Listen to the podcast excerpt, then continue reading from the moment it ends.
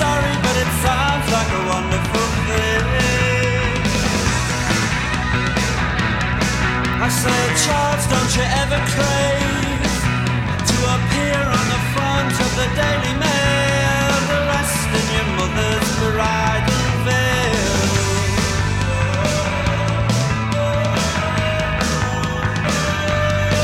And so I checked all the registered historical facts, and I was shocked into shame today.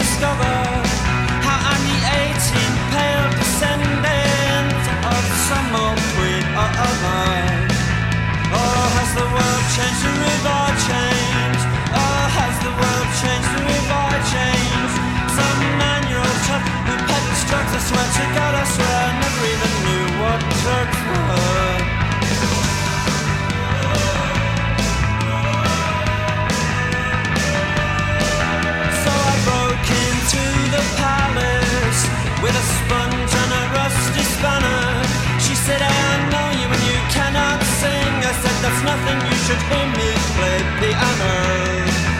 We can go